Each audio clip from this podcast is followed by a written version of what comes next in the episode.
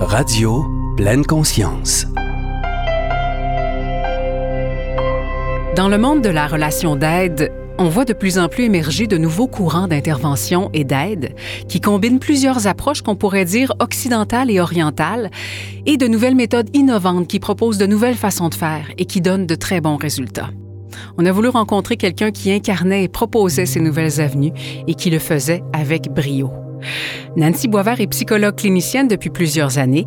Elle est également enseignante certifiée de Vini Yoga, formatrice en méditation pleine conscience et en respiration consciente. Bonjour Nancy Boisvert, merci d'être là avec nous aujourd'hui. Bonjour, ça va bien? Oui, comment ça va toi? Ça va super bien. Très contente de te parler. Donc, euh, malgré tout, ça va bien. malgré tout, ça va bien, effectivement. Pour rester centré sur la joie. Ah oui, tout ce qu'il y a de positif. Nancy, le yoga et la pratique de la méditation, ça a été des éléments charnières de transformation dans ta vie personnelle et professionnelle. Quand t'es-tu mise à t'intéresser vraiment à ces pratiques?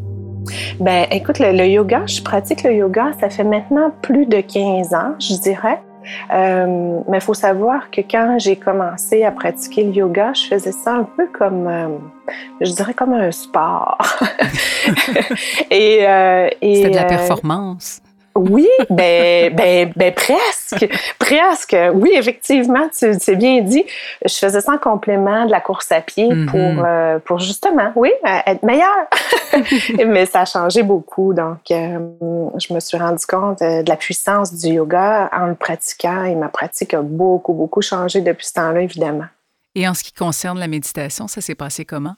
Ben, la méditation, un peu, un peu comme je t'expliquais, le yoga est, arrivé euh, euh, tout doucement comme ça dans ma vie et euh, rapidement, je me suis rendu compte de cette puissance-là du yoga et du pranayama. Le pranayama est la discipline du souffle qui harmonise notre énergie vitale. Ce sont les techniques qui permettent de contrôler notre énergie vitale à travers le souffle. Et petit à petit, euh, je me disais, mais mon Dieu, que c'est puissant le travail avec le corps et que ça nous amène euh, des connexions extraordinaires. Et là, ma pratique a changé et est devenue plus une pratique, je dirais, euh, méditative aussi, une pratique axée sur la pleine conscience du mouvement. Et là, j'ai commencé à méditer. Mmh tout doucement au début parce que j'étais incapable de fermer mes yeux plus que 10 secondes. Euh, donc, avec des audios, avec de la musique. Et euh, tout doucement, ben ça, ça m'a conduit vers euh, une formation pour enseigner et utiliser la méditation de pleine conscience en psychothérapie. Et ma hmm. pratique, évidemment, a changé aussi. C'est ça. Oui, parce que depuis quelques années, tu travailles activement au développement d'un nouveau modèle, d'un modèle d'intervention qui intègre les bienfaits de la respiration, du travail corporel aux méthodes plus traditionnelles en psychothérapie. Est-ce que tu peux nous en parler plus de cette approche-là? D'où est née l'idée de marier ces méthodes? Ben, euh, je pense que c'est vraiment en fait euh, l'aboutissement de mon cheminement, je dirais personnel et professionnel. Donc, il euh, faut savoir que moi j'ai j'ai vécu, je dirais, une histoire développementale mm. avec certains traumas mm-hmm. et et le yoga m'a conduit personnellement à connecter avec des dimensions de moi avec lesquelles je n'avais jamais connecté avant.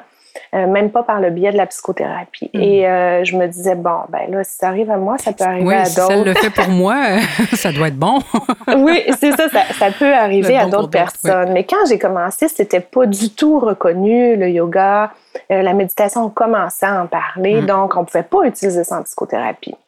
J'avais vraiment l'intuition euh, que de travailler avec toutes les dimensions euh, de l'humain, donc dans un souci euh, d'arriver à une forme d'unité, où est-ce qu'on intègre à la fois le travail sur les pensées, les, les, hein, la, psychothérapie traditionnelle, c'est vraiment la psychothérapie par la parole. Mais dans l'histoire traumatique de plusieurs personnes, il n'y a pas de souvenir, donc il n'y a pas d'accès lexical, il n'y a pas de mots. Il n'y a pas de souvenir et le hmm. corps est très, très puissant. Donc, quand euh, la méditation est arrivée, euh, donc je me suis dit, ouais, vraiment, il faut que je trouve une façon euh, d'intégrer en thérapie ces différentes approches-là. Et là, heureusement, depuis quelques années, on reconnaît l'utilité de la pleine conscience. Et donc, ce que je, ce que je propose, puis je suis en train d'écrire en ce moment un livre qui va arriver à un moment donné, sur euh, une approche thérapeutique qui est plus, euh, je dirais, intégrative et euh, qui intègre vraiment le yoga la méditation de pleine conscience et la psychothérapie traditionnelle euh, dans une méthode d'intervention et euh, qui s'adresse évidemment plus, euh, moi je travaille beaucoup avec le trauma, l'anxiété, la dépression, mhm. donc qui veut vraiment unifier le modèle pour unifier l'humain.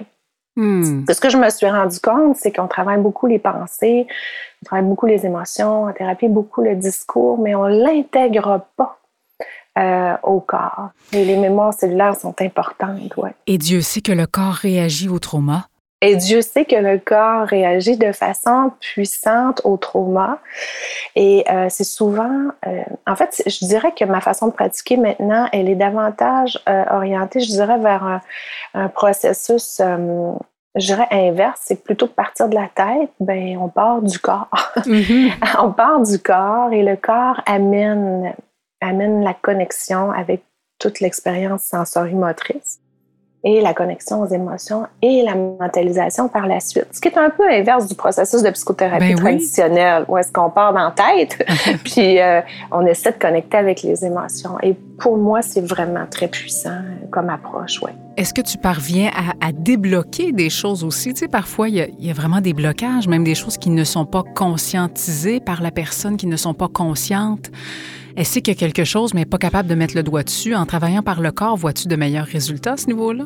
Ah, moi, je, moi, je dirais que comme, comme, comme j'expliquais tantôt, moi, ça a transformé ma vie, mais ça a aussi transformé ma pratique et euh, je suis euh, étonnée euh, de tout ce que je reçois comme commentaire de beaucoup de clients qui, qui ont fait des processus thérapeutiques par le passé. Mm-hmm. Euh, surtout dans les cas de trauma et qui arrivent en thérapie sensorimotrice. Parce que, euh, en fait, euh, je me suis formée en thérapie sensorimotrice aussi. C'est ce que c'est ce que je fais depuis trois ans, là. Uh-huh. tu sais, travailler avec cette approche-là qui intègre vraiment le corps. Et quand on arrive à, utiliser le corps, il y a des résultats spectaculaires et il y a des, je dirais, il y a des moments d'insight, des, des, moments de conscience qui arrivent. Et pour beaucoup, beaucoup, beaucoup de clients, c'est extrêmement puissant. Et euh, moi, je, je, je, pourrais plus travailler euh, différemment. Autrement. Non. Donc, ça fait environ trois ans que tu le proposes à tes clients? Ça fait euh, ben, peut-être un peu plus que trois ans. Psychothérapie sensorimotrice, mm j'ai commencé il y a deux ans la formation. C'est une formation de trois ans, donc je poursuis encore. Mais depuis, je dirais quatre ans, j'ai intégré la pleine conscience en, en psychothérapie, oui. La psychothérapie sensorimotrice est une approche thérapeutique qui considère le corps comme une source d'information cruciale dans le traitement des expériences du passé en lien avec des traumas et blessures développementales. Elle reconnaît les expériences corporelles, les pensées et les émotions comme faisant non seulement partie intégrante de l'expérience vécue du trauma, mais également du processus de guérison. Son objectif est de restaurer chez le patient une capacité de traitement de l'information adéquate qui ne serait plus influencée par ses expériences passées douloureuses. Et est-ce que tous les gens sont ouverts à cette approche-là? Est-ce qu'il y a des gens qui te font non, non, non, moi, je ne veux, pas aller là, je veux quelque chose de traditionnel? Ou en allant te voir, ils savent à quoi s'attendre? Tout est vrai. En fait, les gens qui viennent vers moi, souvent maintenant, euh, sont, sont, savent comment je travaille, mm-hmm. donc connaissent mes méthodes d'intervention et, ils viennent un peu pour expérimenter euh, cette façon-là d'approcher, euh, d'approcher la, la conscience, la psyché en utilisant le corps. Mais euh, je pratique encore euh, la modalité plus traditionnelle mm-hmm. parce que euh, pour moi, la psychothérapie, c'est être capable d'offrir au client ce qui est le plus adapté pour lui et non pas de lui imposer notre approche. Donc, c'est quelque chose que je vais, je dirais que je vais négocier avec le client quand, quand, il vient me voir. Je vais bien évaluer ses besoins, essayer de comprendre euh, quelle serait la modalité la plus adaptée pour lui? C'est vraiment, c'est vraiment ça, euh, la psychothérapie intégrative. Hein, c'est qu'on mm. met le client au cœur de son, de son cheminement plutôt que de se positionner en expert. Oui. Ouais. C'est ça. Par confiance à la sagesse, en fait, du corps de l'autre. C'est ça, exactement. Et est-ce qu'elle euh, est plus appropriée, cette méthode-là, pour un type de clientèle en particulier? Euh, qui ont vécu telle ou telle problématique ou encore euh, davantage appropriée aux adultes, aux adolescents, aux enfants? Euh, ben, je dirais que moi, je ne l'utilise pas avec les enfants. Je mm-hmm. l'utilise quand même, par contre, avec les adolescents. Et je l'utilise aussi avec les adultes. Concernant les problématiques, ben, Euh, toutes les approches de pleine conscience ont démontré des effets cliniques euh, au niveau de la gestion de l'anxiété, de la dépression, de la douleur chronique hmm. aussi. Euh, donc, l'efficacité clinique a été démontrée par plusieurs études empiriques.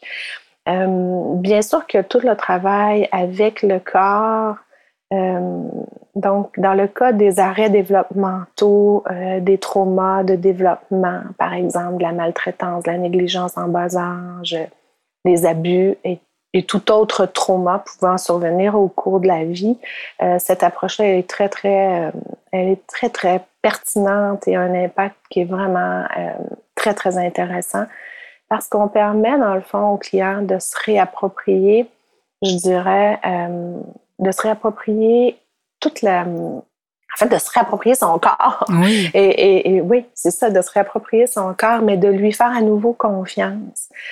Et je vais aussi, tu sais, je vais travailler moi beaucoup aussi avec l'alliance thérapeutique, donc le lien hmm. euh, dans l'ici maintenant. Qu'est-ce qui se passe entre toi et moi dans la relation? Pour moi, ça, c'est quelque chose qui est très, très important parce que va se rejouer le trauma dans la thérapie. C'est ça, hein? oui. Donc, si la personne n'est pas à l'aise avec toi, euh, ça ne donnera pas les mêmes résultats, j'imagine. Effectivement, effectivement. Et si elle n'est pas à l'aise, il faut, il faut travailler à, comprendre quels sont les enjeux qui s'activent dans le lien pour, euh, pour euh, dénouer ça. Il faut savoir aussi que moi, je donne une place importante à la spiritualité dans le, dans l'intervention, mm-hmm. ce qu'on a pu vu depuis plusieurs années. Effectivement. Oui. Ouais. Oui, parce que à partir du moment, je crois, où tu te, tu te colles à la pratique méditative, euh, il y a quelque chose euh, qui se passe.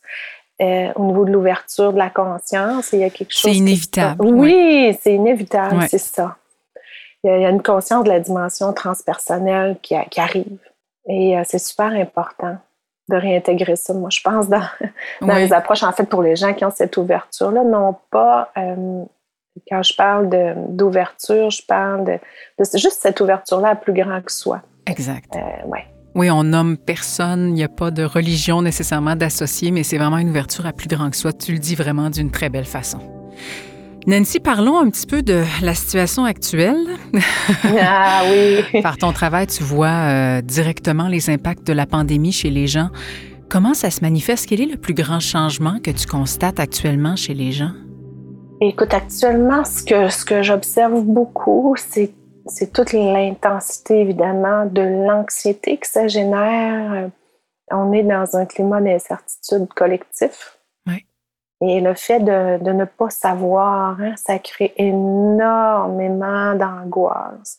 Et euh, les gens qui ont déjà une fragilité à l'anxiété, les gens qui ont déjà des problématiques de santé mentale, les gens qui vivent déjà euh, dans des climats euh, de famille précaires. Tu sais, je mm. pense à la violence, euh, la violence faite aux enfants, la violence faite aux femmes, la violence les abus de toutes sortes. Les abus, les abus de toutes sortes, effectivement.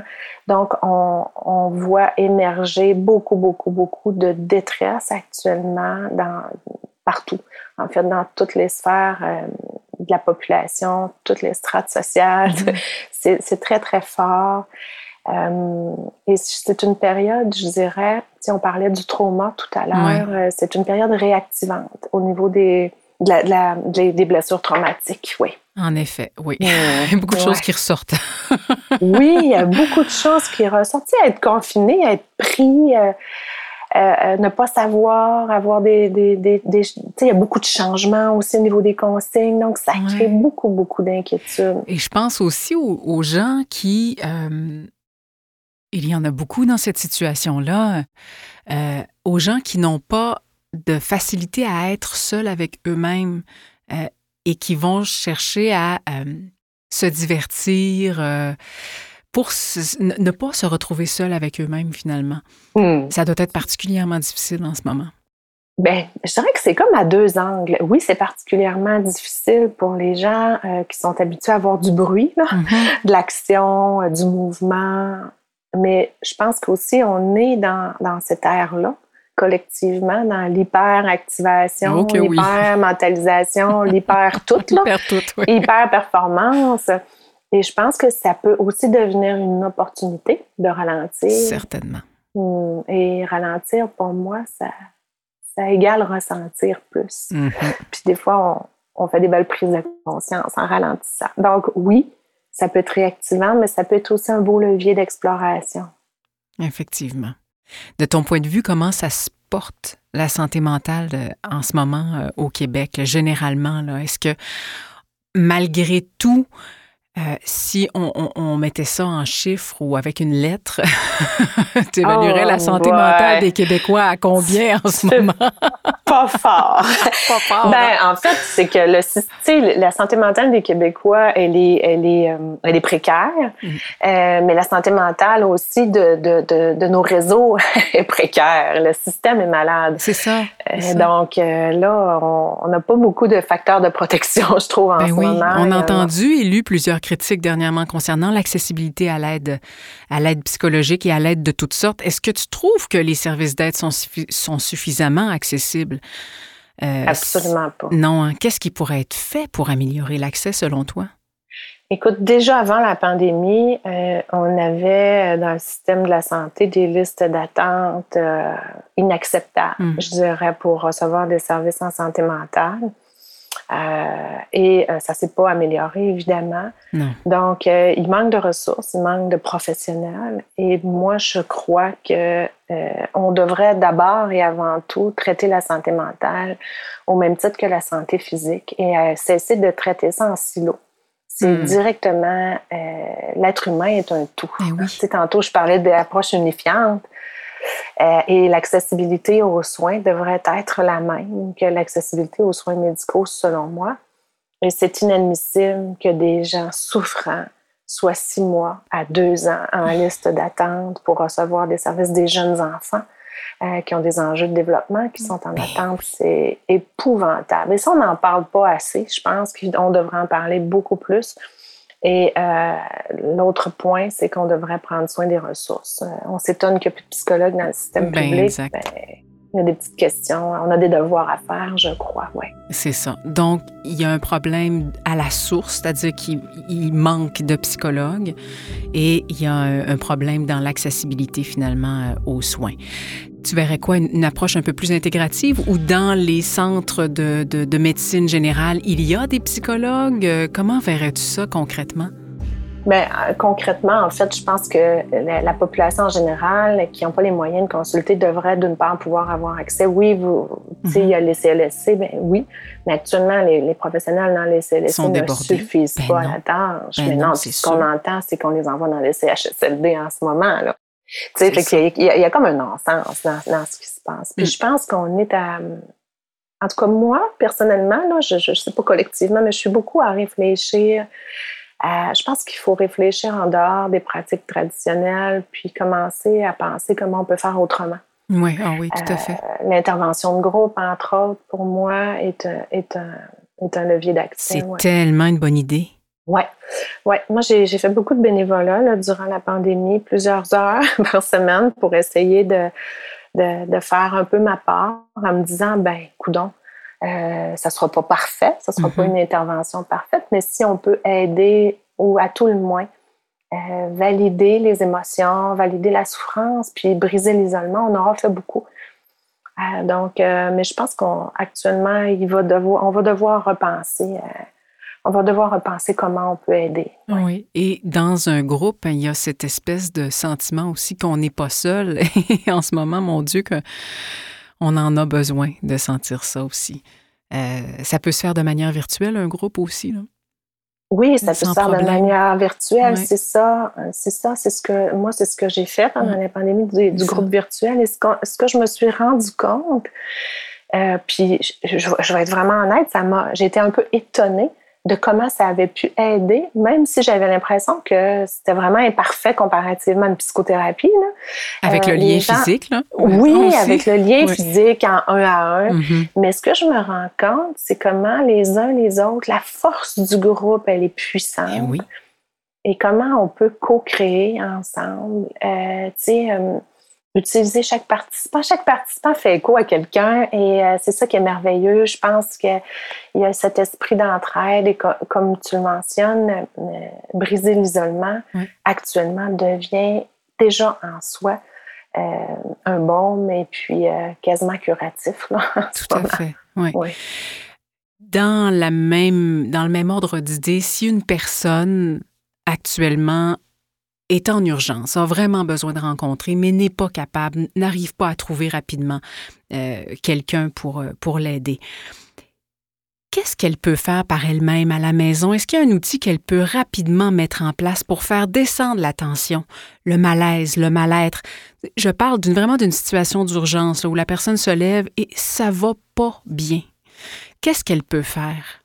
Bien, c'est certain que s'il y a vraiment une situation d'urgence au sens de où la vie est menacée, il n'y a, pas d'autre option que de se présenter à, l'urgence. Oui, ou le 911. important de, ou le 911, c'est ça de le mentionner. Il y a les services aussi euh, d'info sociale, le 811, qui peut aider. Il y a, bon, il y a toutes les ressources euh, communautaires, les ressources, euh, les lignes téléphoniques aussi d'aide mm-hmm. qui sont, mais qui sont actuellement aussi débordées. Mm-hmm. Mhm. Mais je pense que, et, on devra, tu sais, tantôt tu me parlais de qu'est-ce qu'on peut faire, mais on devra travailler aussi à éduquer la population à être en prévention. Donc, comment prendre soin de sa santé mentale? Tu sais, je pense que si on devrait enseigner ça à nos enfants au primaire. Ah oui, tout à fait. Euh, donc, mais qu'est-ce qu'on peut faire au quotidien? Tu sais, c'est vraiment maintenir une bonne hygiène de vie en ce moment. Mhm. Pratiquer de l'activité physique, bien se nourrir, bien s'entourer. On, se rend compte, on, a tous un peu, euh, euh, comme on dit dans le langage populaire, la mèche courte de ce temps-là. Pas mal, oui. Donc, s'entourer de gens constructifs. Positifs. Oui, de ne pas se laisser euh, envahir par toute cette énergie négative. Là, méditer, Méditer, exactement. Parce que si on n'est pas, on est, on est dans un gros, gros malaise existentiel, mais ce n'est pas une situation d'urgence. On est capable d'identifier ça. S'asseoir et méditer, il y a un paquet de ressources en ligne avec des super méditations. Ça peut vraiment faire descendre la, la tension, la charge, la charge émotionnelle. Absolument. Il y a plein de belles ressources accessibles. Je, je dirais quand même, soyez prudents vers qui vous allez, parce qu'effectivement, il y a beaucoup de choses en ligne, il y a beaucoup de, choses extraordinaires, mm. puis il y a beaucoup de choses euh, moins extraordinaires. Donc, euh, s'informer. S'informer avant, c'est une bonne idée. s'informer avant, tout à fait. Euh, et euh, oui, c'est ça, c'est ce que c'est ce que je conseillerais. Puis ne pas hésiter aussi à briser le silence, parler à des gens de confiance, mm. nos amis. Ça peut être une bonne idée aussi de peut-être fermer les, euh, les, nouvelles aussi, fermer la télé, arrêter de... On a toujours le choix de qu'est-ce qu'on regarde et de qu'est-ce qu'on écoute. Tu parlais d'influence positive tout à l'heure et constructive. C'est ça aussi, de choisir ce, que, ce vers quoi on va quand on sent que là, oups, c'est trop difficile. Bon, mais je vais, je vais arrêter de me nourrir de ça aussi. Tout à fait. C'est un super mm. point que tu amènes. Tu sais, être attentif à, à ce que à ce que je mets dans mon corps par tous mes sens. ce que je vois, ce que j'entends, ce que je mange, qui je fréquente, en fait, euh, va avoir une, très, très grande influence. Et c'est subtil, hein, mais euh, laisser la télé ouverte, écouter les nouvelles toute la journée, c'est ouf. Ouf, oui. Oui, oui, mettez de la musique de mantra, puis posez-vous. Mais non, mais faire tout ce qui nous nourrit, en fait, euh, en ce moment, ça devient primordial. Oui. Nancy t'a lancé dernièrement en compagnie de la comédienne Karine Vanas un très beau projet de solidarité et d'entraide qui s'appelle L'Arc en soi. En quoi ça consiste exactement? Est-ce que c'est accessible à tout le monde? On veut savoir. oui, c'est un projet euh, dont je suis très fière, euh, qui, qui, euh, qui, est en, qui est en route depuis, depuis, en fait, le début de la pandémie, depuis mars dernier. Est-ce que c'était voulu ou c'est un hasard? Euh, ben, c'était, en fait, moi, j'avais déjà commencé à faire du bénévolat, comme je te mentionnais tantôt, mm-hmm. euh, donc certaines heures par semaine. Puis je parlais de ça avec Karine. Puis Karine, elle me disait, oh, je m'ennuie tellement d'être près des gens. Ah, c'est tellement beau ce que tu fais. Je dis, pourquoi t'en fais pas un avec moi? En fait, c'est comme, c'est comme partie d'une, c'est d'une discussion comme ça. Et, euh, et petit à petit, on a créé un cercle de femmes. On a eu l'idée, c'est au moment où le gouvernement annonçait aussi la nécessité, l'ONU annonçait la nécessité de, de, cette protection-là mm-hmm. aussi pour, euh, la, violence euh, faite aux femmes et tout ça. Et on s'est dit, bon, on va ouvrir un cercle de parole aux femmes, on va en faire une fois, on va le faire une fois. Et c'est un peu la même chose, on s'est rendu compte comment rapidement il s'est créé une communauté fidèle euh, qui, qui, participe à ces rencontres-là. C'est des rencontres, au début de la pandémie, pardon, on, les faisait à chaque semaine. OK. Mais euh, évidemment, avec nos horaires de travail, ça, c'est devenu un peu exigeant. on fait ça le samedi matin, tu sais, bénévolement. Euh, c'est sans Et ça se passe sur Facebook, ça se passe. Euh, c'est sur Zoom. Sur Zoom, OK. Oui, c'est sur Zoom. On fait des rencontres Zoom. Actuellement, on, a une fréquence euh, mensuelle. Donc, une fois par mois, on se réunit et on explore des thématiques, on médite ensemble. Et c'est devenu une rencontre, tant pour elle que pour nous, là, je mm-hmm. tiens à le préciser, extrêmement nourrissante et on a des commentaires tellement puissants, comment on a aidé les femmes, comment on a permis à certaines femmes de ne pas craquer pendant cette période-là. C'est très, très touchant les commentaires qu'on reçoit et ça nous a donné des ailes pour continuer. Donc, on est encore euh, à faire ces cercles-là. Et euh, les liens, euh, on, on, le partage toujours. Karine le partage sur son compte Instagram, moi aussi. C'est complètement gratuit. On fait ça bénévolement. Et euh, ouais, c'est des rencontres d'une heure et demie. Oh, quand même, c'est bon. Et est-ce que les, les, participantes peuvent continuer à échanger entre elles? Est-ce qu'il y a une petite, euh, un petit endroit où les participantes peuvent continuer à s'entraider ou euh, ça se passe vraiment lors de ces Zooms-là? Ça se passe beaucoup lors de nos rencontres. Je sais que certaines d'entre elles, ben, euh, le fait de se revoir hein, au début, mhm. semaine après semaine et mois après mois, ont créé des alliances. Je ne sais pas s'il y en a qui se voient à l'extérieur de ça, mais je sais qu'elles nous écrivent, en tout cas, entre les rencontres, pour nous partager leur évolution, pour nous partager leurs questionnements aussi. Euh, on a vraiment voulu euh, faire ça euh, co-créatif, en fait. Ah, on, crée avec elle à partir des besoins. C'est vraiment une bonne idée. Donc, l'arc en soi, si on tape ça dans les moteurs de recherche, on va facilement trouver, j'imagine. Oui, sur mon compte Instagram, le compte Instagram de Karine, les liens sont toujours dans nos bios. Fait qu'il n'y a pas de, pas de souci pour, pour s'y brancher. Euh. Et c'est ouvert aussi, c'est ce que je veux dire. Hein les gens reviennent de fois en fois, mais vous pouvez arriver à n'importe quel moment et tout le monde mhm. est bienvenu. Ouais. OK, parfait. Je t'ai demandé en début d'entrevue de, comment tu allais. On a fait ça euh, assez rapidement, mais je veux savoir en profondeur et avec des détails comment ah tu vas et comment tu comment tu arrives à, gérer cette situation-là au point de vue humain, là, personnel? Ben, écoute, euh, je te cacherai pas que c'est une période qui n'a pas été nécessairement facile pour moi non plus. Euh, tu sais, j'ai un conjoint, moi, qui travaille dans le milieu hospitalier, donc on est exposé au, euh, au, fameux virus. Au fameux virus, de semaine en semaine. bon, évidemment, la, la, le, niveau de, de, stress est plus élevé aussi pour nous. Ma, mes demandes de services ont augmenté énormément, énormément. Ça doit être incroyable, oui. Puis ça, pour moi, là, ça, ça m'a mis vraiment de la pression. Euh, au sens où j'aurais envie d'aider tout le monde, mais je peux pas. Il faut, faut que je prenne soin de la mienne, ma santé mentale oui, aussi. c'est c'est important. Faut que tu dormes. Il faut que je dorme un peu. Donc, euh, mais de, de savoir que des gens en détresse pour mm. qui tu pour le moment, tu peux rien faire. Ah. Tu sais, je reçois des courriels, des demandes. J'ai jamais eu autant de demandes, pour vrai. Donc, euh, ça, ça crée un peu de stress, mais mm. j'arrive à passer au travers de ça. Moi, c'est vraiment, c'est vraiment la méditation et la nature, moi, qui sont mes, je dirais, mes médicaments. Et tu vis dans la très belle région du Saguenay-Lac-Saint-Jean, alors ça aide. ça aide à se ressourcer vraiment, vraiment beaucoup. Puis les conseils que je vous ai donnés, ben, je les mets en application. Mm. Puis euh, j'essaie de, de bien m'entourer, effectivement. Ouais. J'ai été très contente de te parler, chère Nancy. Merci beaucoup de cette belle conversation. Et je te souhaite que tous tes projets se déploient et fleurissent, même les projets dont ah. tu ne nous as pas parlé parce que tu ne pouvais pas. oui, il y en aura, d'autres en 2021. On se reparlera. oui, on se reparlera. Merci beaucoup à toi. Merci de tout ce que tu fais, de tout ce que tu accomplis pour le bien-être des gens et, et longue vie à tout ça. Merci beaucoup, Nancy. Merci.